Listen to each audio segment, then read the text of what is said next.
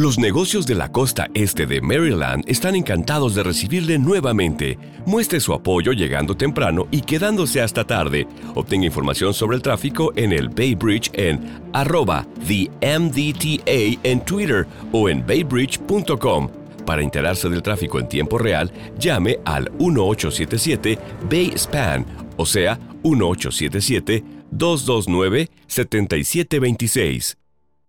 Las fake news o noticias falsas inundan Internet. Algunas de ellas llegan a impactar e influenciar el comportamiento de quienes hacen uso o hacemos uso de las redes sociales, en especial Facebook. La red social más grande con más de 2 mil millones de usuarios. No todos activos ni reales.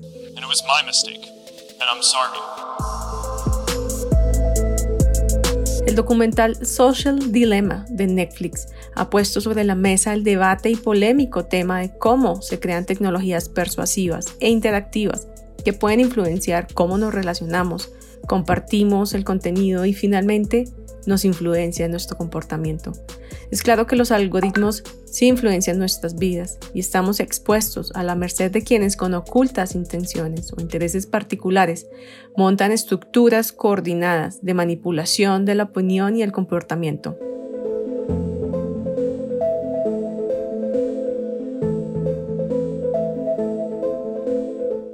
¿Cómo funcionan estos algoritmos? ¿Cómo podemos identificar esta manipulación? protegernos y ser conscientes de ello? Yo soy Joana Prieto. Estas y más preguntas las resolvemos de la mano de nuestro invitado en un nuevo episodio de Humanamente, donde el humanismo se encuentra con la tecnología para crear el mundo que queremos. ¿Cómo vivimos hoy? ¿Cómo sentimos?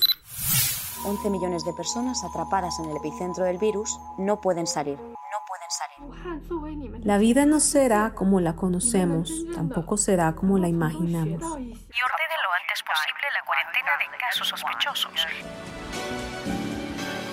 ¿Somos los creadores de la tecnología o ella nos está creando?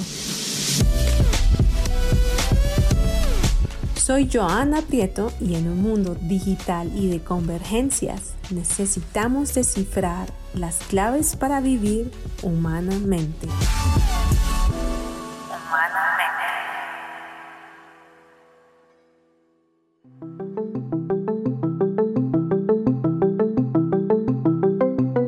Digamos, yo te digo algo a ti, el cielo es verde. Yo miro y digo, no, no, no, no, es, no es verde. Pero claro, entonces llegan otros, otras personas y tú vas caminando y te dicen, ve, el cielo es verde y otra persona te dice, no, es que el cielo es verde, y ya hay 50 personas diciéndote que el cielo es verde, tú ya te empiezas a decir, ve, yo creo que de pronto sí es verde, no es azul, sino que yo lo veo como azuloso y yo soy el del problema. Él es José Ricardo Zapata, doctor en tecnologías de la información y comunicación de la Universidad Pompeu Fabra de Barcelona, ingeniero electrónico y máster en telecomunicaciones de la Universidad Pontificia Bolivariana lleva más de 15 años de investigación y aplicación de ciencia de datos, dirigido en el análisis y modelamiento de datos no estructurados. Su trabajo ha sido presentado en diferentes revistas y conferencias internacionales. Actualmente se desempeña como investigador principal en el proyecto Social Media Behavior, utilizando datos exclusivos de Facebook para el análisis de intercambio coordinados de links o enlaces de forma inauténtica. Vamos a saber un poco más de eso, de qué va la investigación y cómo es que los medios sociales influencian nuestro comportamiento. José, bienvenido a Humanamente y gracias por aceptar esta invitación. Hola Johanna, muchas gracias por la invitación y pues por escuchar estas investigaciones que estamos realizando, pues no solo yo, sino varias personas en el mundo y por hacerlas visibles para que las personas pues entiendan qué es lo que está ocurriendo con las redes sociales. José, tú eres un colombiano que tiene un perfil extraordinario. En el previo te lo había dicho, eh, la razón también por cual estás acá con nosotros conversando y es poder, desde la investigación que has estado realizando, que ya nos vas a hablar un poco más en detalle, em, cómo es que precisamente esos algoritmos influencian el comportamiento. Y todo esto viene un poco a raíz del documental muy reciente de Netflix, que sé que tienes referencia y tus familiares, em, sobre el social media dilemma. ¿no? Creo que el documental ha causado polémica, ha causado revuelo, muchas personas de pronto que son usuarios de las redes sociales no se habían percatado de que eso estaba sucediendo, pero viene sucediendo hace mucho tiempo. ¿Tú nos puedes contar un poquito en tu perspectiva qué es eso que en realidad está pasando en el comportamiento de los medios sociales? Pues Joana, específicamente creo que el, comportamiento, la diferencia al día de hoy es el acceso a la información masiva. ¿Listo? Porque el, los, algo pues que hemos encontrado es que los patrones y la forma que se hacen este tipo de comportamientos vienen desde siglos pasados. Antes se hacía con los panfletos, con la radio, con, eh, con el periódico, con las revistas. Entonces, la verdad, la forma de hacer las cosas no ha cambiado, sino que lo, que, lo único que ha cambiado es el medio. Listo, sino que claro, ya todo el mundo tiene un celular y antes de pronto no todo el mundo leía el periódico, no todo el mundo eh, iba y leía un libro, una revista, los panfletos, entonces llegarle la información a cada persona era un poco más difícil porque era física. Ahora como digitalmente es tan fácil de copiarla, se envían a todas las personas. Listo. Entonces creo que más que algo raro, lo que está pasando ahora es simplemente que cambió el medio, pero este comportamiento de todo lo que están hablando y lo que hablan en la sociedad, dilema y todo esto es algo que viene, siempre ha estado pues desde que existen los medios. Perfecto. Eh, esto, inicialmente cuando uno como usuario accede a una red social como Facebook, uno entra como con la idea de entretenerse, conectarse con otros, eh, compartir algo de su vida y estar mirándole la vida de paso a otros. Pero a raíz de lo que pasó con Cambridge Analytica y esto de las fake news y bueno, cómo se ha visto también utilizada de pronto la red para otros fines, más allá de los comerciales, porque estamos empezando a ser conscientes que esto sin duda tiene unos fines comerciales. Pero cuando empieza a haber otro fin oculto o no, que es como lo que no queda claro cuando uno accede a la red social, o porque a veces no leemos la pequeña letra, la cláusula que, con la que a veces accedemos a las aplicaciones. ¿Qué sucede ahí? Hay una ruptura, la gente no lo sabe. ¿Cuáles pueden llegar a ser esos usos ocultos también que de pronto en tu, en tu investigación has empezado como a ver? Eh, bueno, en la investigación que estoy eh, realizando actualmente, lo que estamos viendo es a partir de los datos que tenemos de Facebook, de cómo las personas comparten los links, eh, nos hemos dado cuenta, pues, cómo encontrar esos comportamientos en que, digamos, una entidad comparte un link, normalmente es un link eh, con fines políticos, y lo empiezan a, compartir de forma muy rápida. Listo, entonces nosotros analizamos esos tiempos en los que normalmente se distribuyen los datos de una página web, de un perfil, y encontramos esas cosas raras que de un momento a otro sale una noticia y ¡prum! empieza a regarse por toda la red por diferentes entidades. Listo, entonces eso es uno. Entonces hay algo extraño que es la parte de, lo cuando hablamos o cuando tú mencionas, Joana, de la parte coordinada. Entonces es coordinada en el momento de que, bueno, vamos a sacar esta noticia y la, y la empezamos a regar. Y no lo hacen con todas las noticias. Listo. O sea, ¿por qué? Porque es que a ellos les interesan muchos de estos eh, páginas, por ejemplo, hablan de mm, moda, de, hablan de artistas, hablan de ropa, de cualquier cosa. Y de un momento a otro, ¡prum! llegan con una noticia política o que tiene un fin político, porque incluso en los encabezados dicen otra cosa, como eh, Spider-Man ha llegado con un nuevo traje, a diferencia de cómo ha hecho el partido político de tal cosa. Y te están, le cambian el sentido y pues hay un problema ahí que es, eh, uno que es llegar a todas las personas, que eso se logra con la parte coordinada, eh, y la otra parte es el contenido, que ya el análisis de contenido es, es, es, otro capítulo que uno tiene que, que trabajar. Y entonces esto se hace difícil, estos sistemas coordinados. Primero, pues como te digo, es algo que viene de hace mucho tiempo. Esto se viene, puedes encontrar libros de 1800 y 1900 que llaman de cómo hacen propaganda cómo hacen cosas del socialismo, el comunismo, incluso la derecha. O sea, es que no es, no es, no es solamente de partidos políticos, es simplemente de comportamientos que han realizado. Y en el contenido, eh, mandan un mensaje, pero el trasfondo, lo que quieren comunicar es otra cosa. Y eso para eso tienen pues personas de eh, yo estoy trabajando con una doctora en, en, comunicación social y ella es la que se está encargando de esa parte como de analizar, bueno, el mensaje, estamos leyendo los mensajes como que tienen este tipo coordinado y cuando miramos el fondo de la noticia, lo que están diciendo es, un, tienen un mensaje político.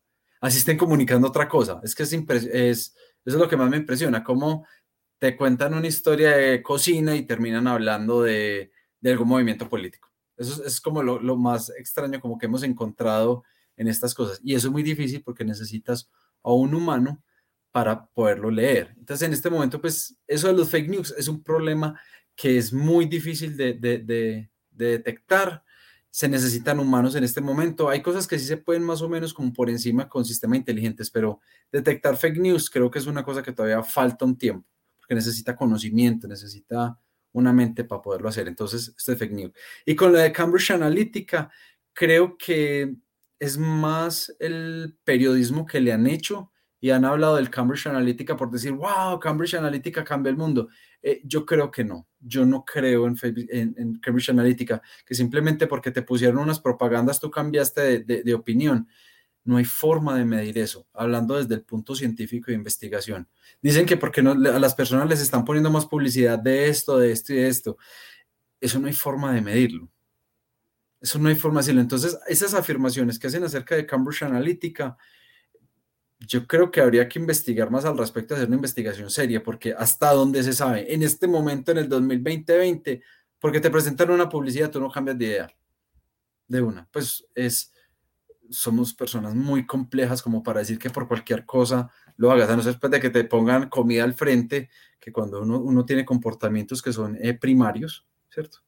Entonces yo veo comida, entonces me da hambre, vuelo algo y algo así, pero como con la información y que me, me cambien la forma de pensar, pues yo no lo aseguraría. Creo que eso fue más algo de los medios y la publicidad y que por hacer a Cambridge Analytica algo más boom, wow, pero yo no creo que la verdad eso sea todo, del todo cierto.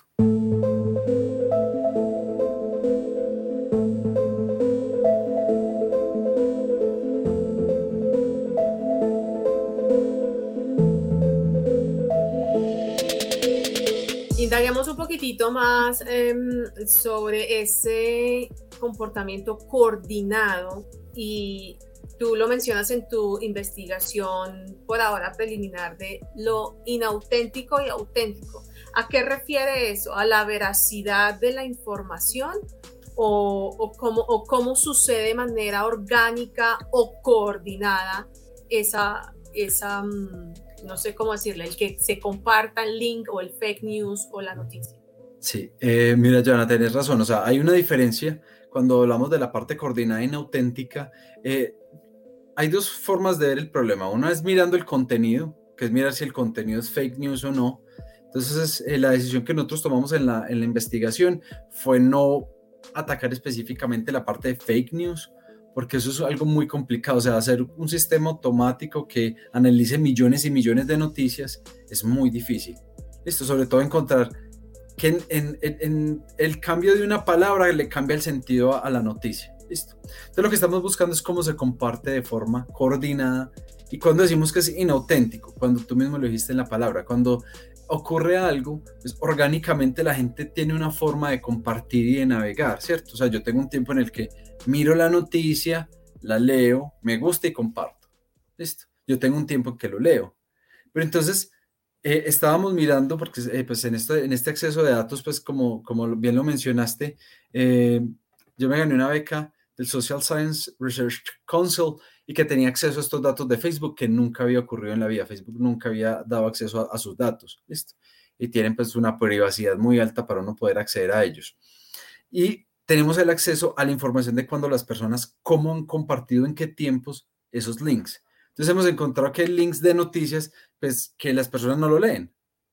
Simplemente, o más bien, no lo llamemos las personas, llamemos las entidades aparece la noticia y de un momento a otro empiezan a compartir, o sea, no lo leen, no hay forma que lo hayan leído. No hay forma pues que uno dice, pero ¿y por qué? Y empezamos a detectar si hay varios entes que se crean, crean una red en la cual comparten todas estas noticias en un, en un tiempo muy corto. Ese tiempo no es como que llegó un segundo o segundo, no, automáticamente analizando cómo se comparten en esa, en esa red específicamente los datos, yo detecto cuando algo es muy raro. Esto, o sea, matemáticamente encontramos cuando se comparten los datos de forma en un tiempo muy corto. Entonces decimos que es coordinado porque hay varias entidades que lo comparten en un tiempo muy corto. Y hablamos que es inauténtico porque se espera que en una red social los que hacen parte de la red social son personas y que nosotros creemos porque pensamos que cuando alguien lo comparte es una persona la que lo está compartiendo, un perfil de un fan de alguna cosa. Nosotros pensamos, claro, que hay un, un humano detrás que seleccionó el contenido, lo leyó y, está de acuerdo y lo comparte. Y como decimos inauténtico, cuando tenemos robots y tenemos sistemas automáticos que simplemente van regando la noticia por toda, por toda la red con el fin de hacerlo viral y que llegue a la mayor cantidad de gente, que ahí sí creo que sí se puede dar un comportamiento que se cómo se manipulan a las personas. Si se pueden, de cierta manera, hay formas de, de sí eh, influir en las personas. Ok, entonces si entiendo, una de las variables que está utilizando el modelo es el tiempo que en principio asumimos la persona tardaría de manera orgánica en consumir el contenido y, y decidir o no compartirlo. Y a lo que tú te refieres con entidades es el network, lo que tú mencionas como networks eh, o no sé si grupos, perfiles, páginas que están... Sí. porque nosotros siempre pensamos que es una persona, entonces, pero, digo, por eso digo que una entidad, porque puede ser una persona, puede ser un, un, web page de, de, un fan, pues, pero hablo de entidades porque no, yo, yo no puedo asegurar si es una persona. Listo, por eso dije que le cambio el nombre, porque digo, como te digo, puede ser un robot, un, un, un sistema automático que los comparte esos links. Claro, entonces, eh, vamos entendiendo un poquito para ayudarle entonces a, nuestra audiencia a ir recapitulando eh, un poco el tema. Tenemos entonces este comportamiento que es coordinado por medio de em, entidades, que es a lo que estamos en este momento especificando que puede ser un grupo, una página, un perfil o un bot, ¿cierto? Porque puede ser un robot. Em, hay otra parte de la investigación que dice que es new sources. ¿A qué se refiere eso de los news sources? Porque también, por supuesto, está el contenido y hablaremos del contenido un poquito más adelante. Pues de las nuevas fuentes, eh, pues simplemente eh, se habla que más o menos lo que, lo que queremos decir es que puede que haya una noticia, digamos yo te digo algo a ti, eh, el cielo es verde. Esto. Entonces, pues sí, pero me digo, pues yo miro y el cielo es verde. Y digo, no, no, no, no, es, no es verde. Pero claro, entonces llegan otros, otras personas y tú vas caminando y te dicen, ve, el cielo es verde. Y otra persona te dice, no, es que el cielo es verde. Y ya hay 50 personas diciéndote que el cielo es verde. Tú ya te empiezas a decir, ve, yo creo que de pronto sí es verde, no es azul, sino que yo lo veo como azuloso y yo soy el del problema. ¿Listo? Esas nuevas fuentes lo que hacen es, una cosa es el, análisis coordinado de cómo, cómo eh, comparten la misma noticia, pero otras análisis que estamos haciendo es cómo la misma, la misma noticia la escriben de diferentes formas, en diferentes partes, y todos la comparten y, empiezan a compartirse. Entonces, el elemento 1, la entidad 1, de pronto no está, no la puedes ver relacionada con el elemento 2. Puede que sean dos personas, entonces son personas diferentes, no tienen nada que ver. Listo. Entonces, una de esas formas que hacen es que ponen nuevas fuentes para la misma noticia, ponen diferentes elementos que comparten como el mismo mensaje, listo, no es la misma noticia, el mismo mensaje. Y llega por diferentes partes. Entonces una persona que dice, ve, esta persona me está diciendo que el cielo es verde. Claro, esta persona me dijo, hemos notado una nueva tonalidad en el cielo, parece verdosa. Listo. Otro, el cielo no es azul, hemos estado equivocados. Creo que ha cambiado la nueva tonalidad por la contaminación y tiene un tono que al final parece como el de los árboles. entonces te van llevando con el mismo mensaje de muchas partes, con nuevas fuentes, diciéndote lo mismo. Y entonces ahí es cuando las personas sí empiezan a creer. Listo. Lo, que las personas sí empiezan ya, ya, ya a pensar como, ay, yo creo que lo que me están diciendo es verdad, porque no te están diciendo lo mismo. Porque cuando uno le dicen lo mismo, es como si le echaran cantaleta. Entonces todo el mundo le está diciendo, si a vos te dicen lo mismo, lo mismo, pues te entra por uno y otros. Pero si te dicen lo mismo de diferentes formas, ya uno se empieza a decirlo. Y, y ahí entra pues el problema ya que, eh, pues yo creo que es el principal problema de las redes, las redes sociales no tienen el problema, pues todo siempre va a tener unos pros y unos contras, pero eh, está en la parte en que las personas no verifican la información. Yo creo que eso es más, más el problema.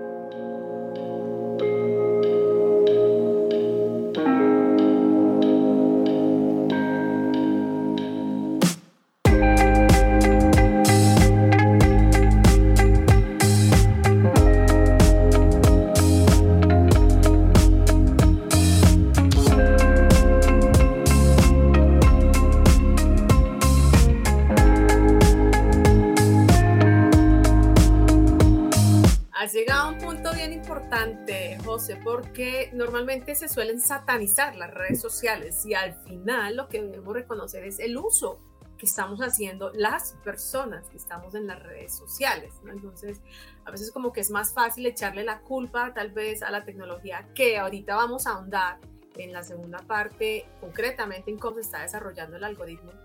Pero de entrada, eh, la manera como hagamos uso de las redes sociales es responsabilidad de los usuarios que estamos ahí.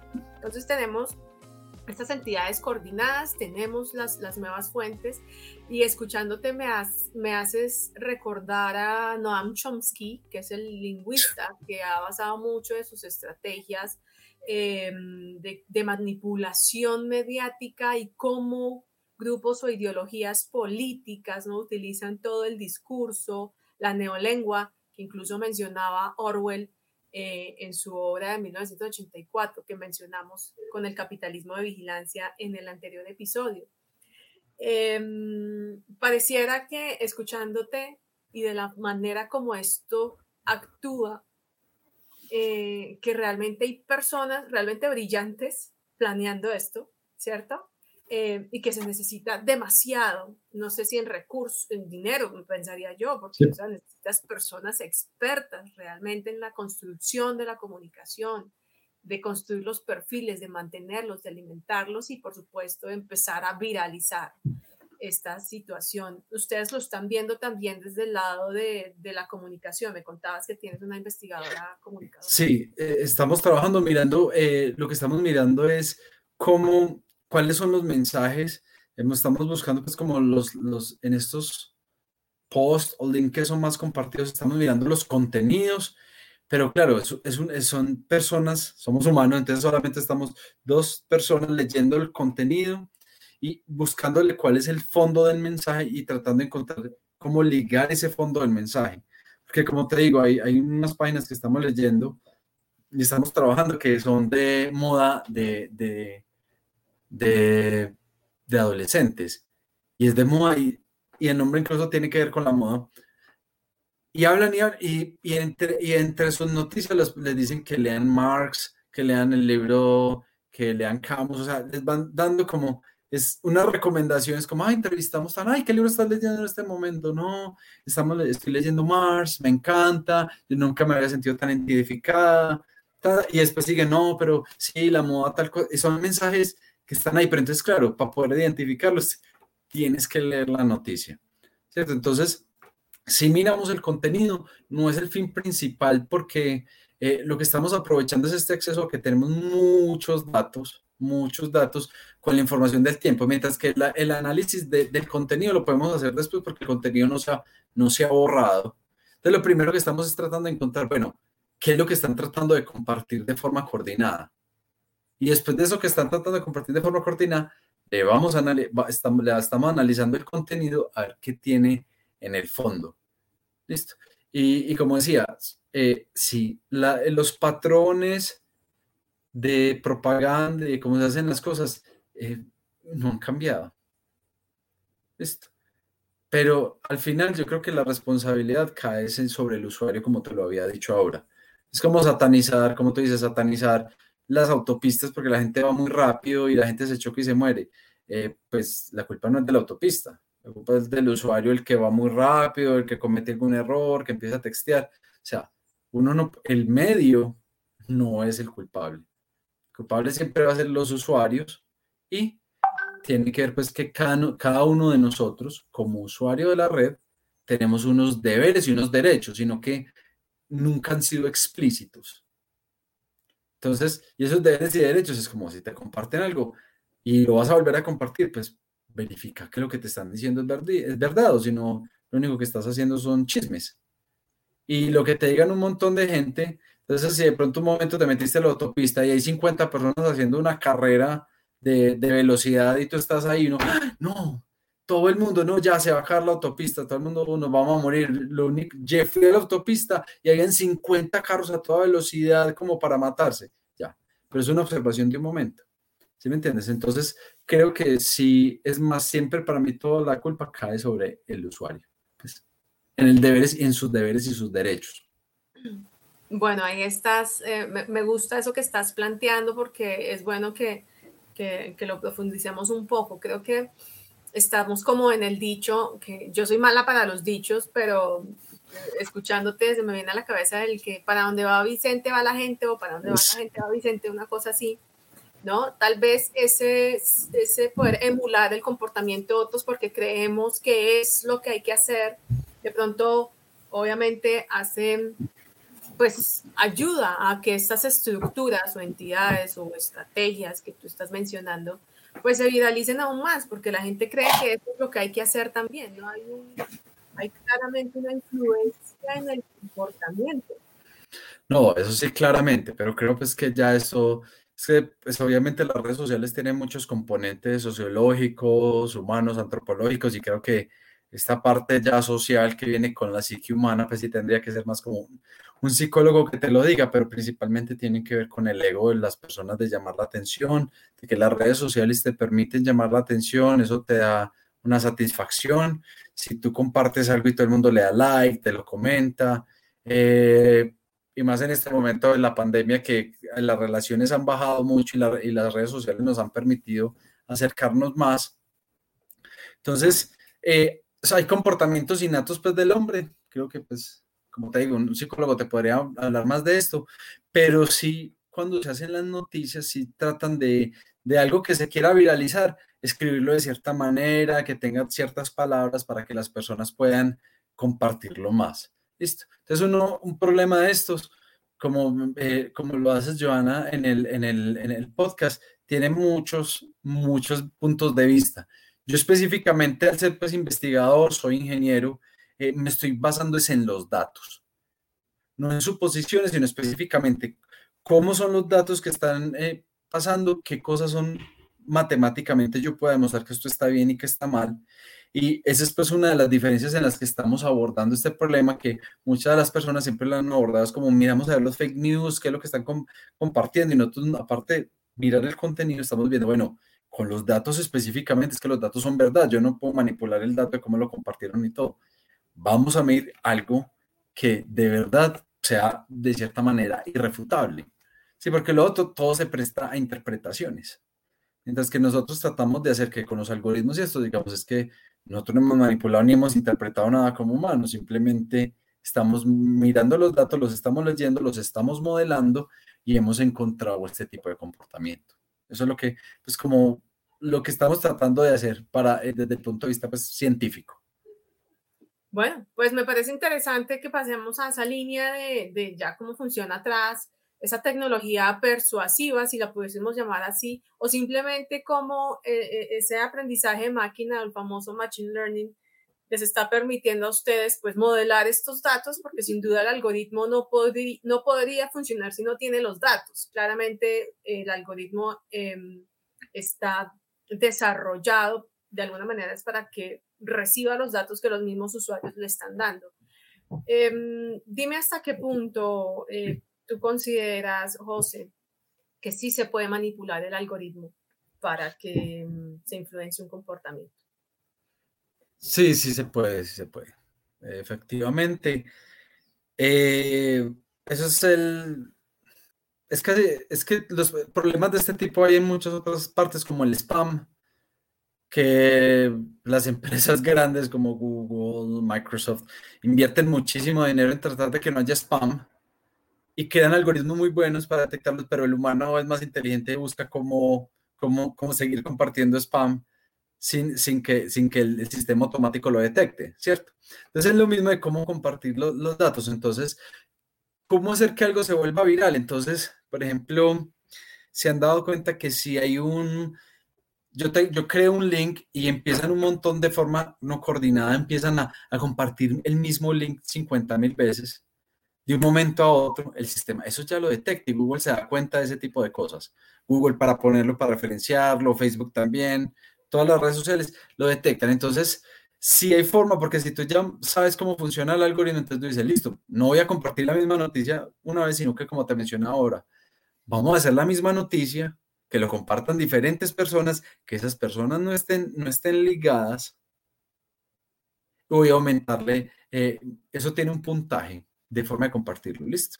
Entonces, ¿cómo le aumento el puntaje para que se vuelva más viral? Y eso lo hacen. Entonces, eh, antes lo hacían con robots, eso ya, pues, voy a dar el tip que no debería dar, pero eso no utilicen los sistemas pues, que, automáticos para aumentar la, visualización a una página web. Eso no. Los sistemas ya, ya de Google y todos esos pendexas ya lo conocen. Entonces hay mecanismos como, por ejemplo, pagarle a las personas para que creen blogs con contenido y empiecen a compartir tus links. Entonces, en este sentido, hay dos formas de atacarlo. Uno, eh, mucha cantidad de personas compartiendo lo mismo, que ese ya no es tan efectivo. Y el otro es menos personas compartiendo lo mismo, pero con contenido de más calidad. Entonces, un, contenido de más calidad es, por ejemplo, tener una página web en la cual muchas personas me siguen y yo hablo de algún tema y mientras hablando de esto, hablando de ese tema, pues meto el link que quiero que, que, que esté. Listo. ¿Qué es lo que hacen los influenciadores? Ahora, yo soy un influenciador, todo el mundo me quiere ver, no sé. Eh, les encanta las personas que tienen canas, entonces me ven. Y yo mientras estamos aquí hablando tú y yo, les digo, ah, sí, ve, y, ayer leí sobre tal noticia, mira, mírenla aquí, aquí les pongo el link para que vayan, bla, bla, bla, y después sigo hablando. Entonces, ¿qué es lo que hacen los influenciadores? Pues como su nombre lo dice, influencian. Pues, la mayoría ni siquiera son expertos en algún tema, sino que los siguen y van metiendo. Entonces, ahí es cuando es el, el mecanismo que es como más efectivo. ¿Listo?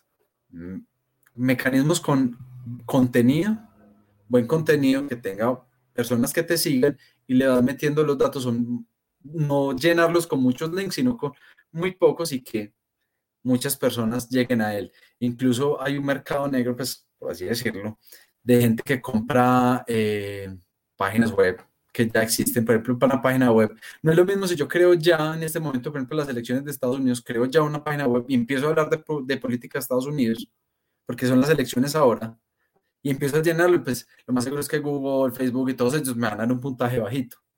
Entonces lo que hacen es buscar una página web que sea vieja, incluso que está ya, puede que ya esté desaparecida, y empiecen ya a compartirlo. Entonces el, algoritmo, por ejemplo, mira, ah, no es que esta página lleva 10 años y empezó a hablar de esto, no, listo, eh, se ve que si lleva tanto tiempo es por alguna razón.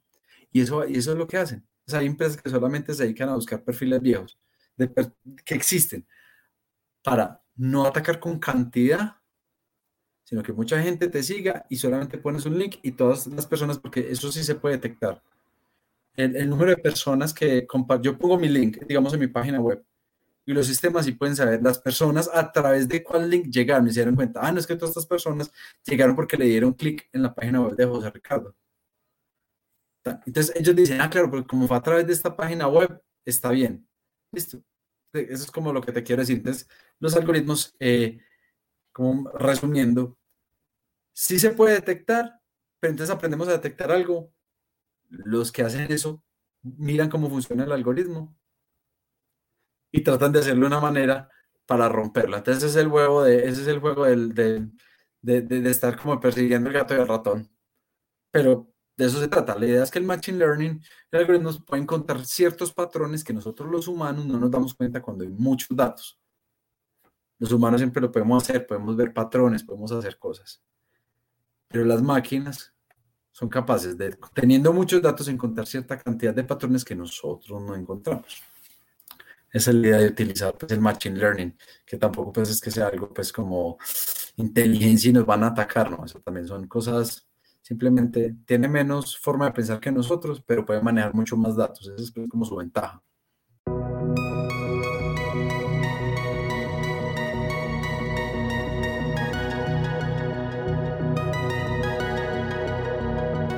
creo que nos, nos haces ver, José, que mm, realmente detrás de esto pensaría uno que hay como toda una estructura, ¿no? Hay, definitivamente se necesita tener muchos elementos, muchos recursos, no solamente monetarios sin duda, sino también humanos, eh, humanos expertos especializados en temas de algoritmo, porque escuchándote también veo que pasamos como de la compra de seguidores a través de bots, incluso para subir cuentas, eh, sino también ya pasar a la relevancia del algoritmo y es que la antigüedad que tiene esta, esta cuenta, el contenido realmente se está haciendo relevante. Entonces, todo esto lo empieza a ver el algoritmo y que las empresas que saben que esto funciona así, sencillamente, eh, pues se enlistan pues para eh, hacer una estrategia mucho más coordinada. Creo que eso es un gran aprendizaje en esta conversación que tenemos.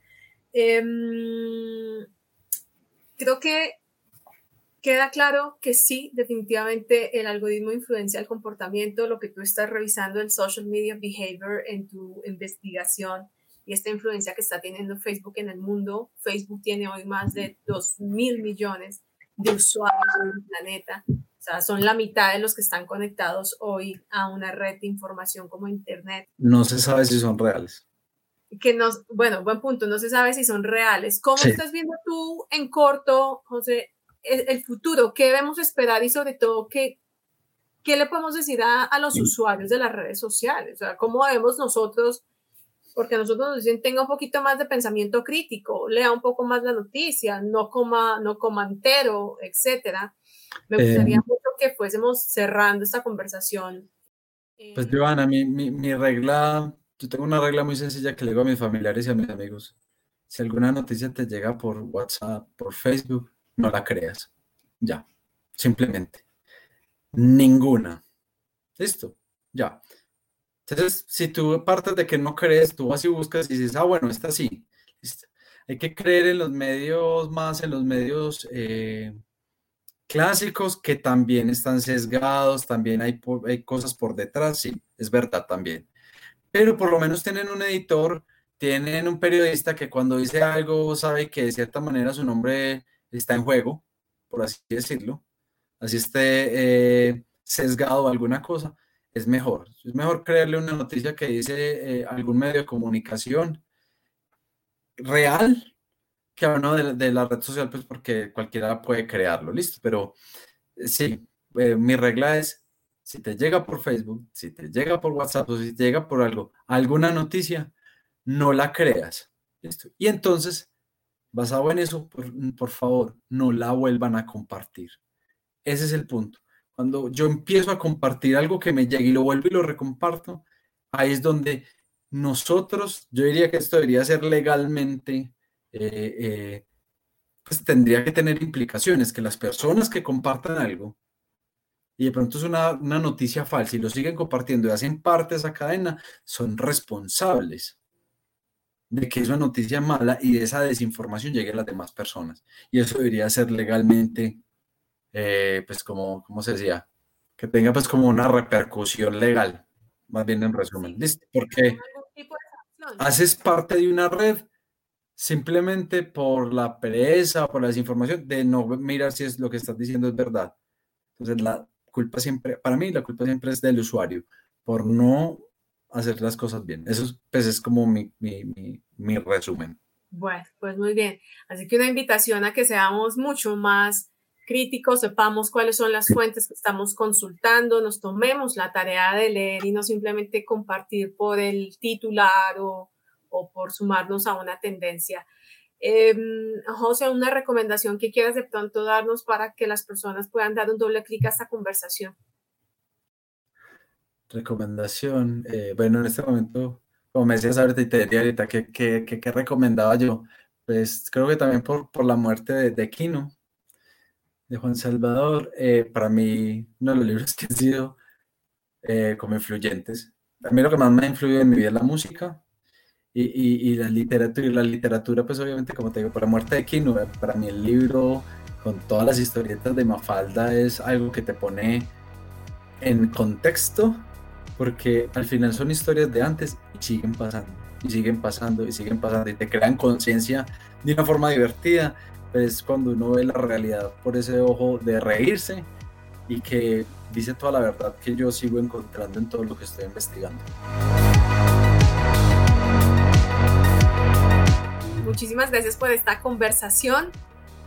Ha sido bien interesante saber, por un lado, que mm, hay investigaciones serias desde lo científico, desde lo matemático, desde ese estudio de los modelos y los patrones de los datos frente a esa influencia que está teniendo la gran red de información Facebook, pero que funciona también para el resto de las redes sociales con toda seguridad, eh, de que, cómo es que están funcionando estas estructuras que hacen que eh, ciertos contenidos que buscan influenciar el comportamiento pues se viralicen.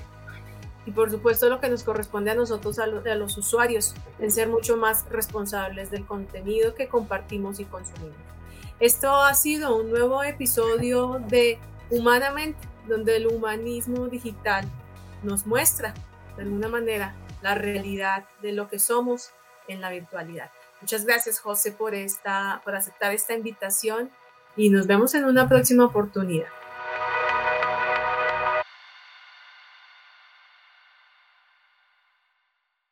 Has it been a while since you flipped that thermostat from heat to cool? Turn to the experts at Griffith Energy Services before you do for an $88 AC start and check to make sure your AC is in tip top shape. Griffith specializes in carrier, but services all brands. Visit GriffithEnergyServices.com today, your local carrier expert. That's GriffithEnergyServices.com. License number MDHVACR 01 2278. Griffith Energy Services. Doggone dependable. Cox can help make your home smarter and your life easier. Now you can use your Contour voice remote to connect to your home life cameras so you can view them right on your TV screen using simple voice commands. That makes it easy to keep tabs on what's happening around your home right from your couch. Need to keep an eye on the kids when they're playing outside? Just say, Show me my backyard camera into your Cox voice remote and watch them while you're in the house. And if you're waiting for a delivery and want to make sure it's there on time, no problem. Just say, Show me driveway camera to check on it with your Home Life HD cameras on the TV screen while you go about your day. When you live in a home powered by Cox Internet, you can stay connected to what matters and let Cox take care of the rest. To learn more about all the benefits of your connected home, visit cox.com slash this is home today.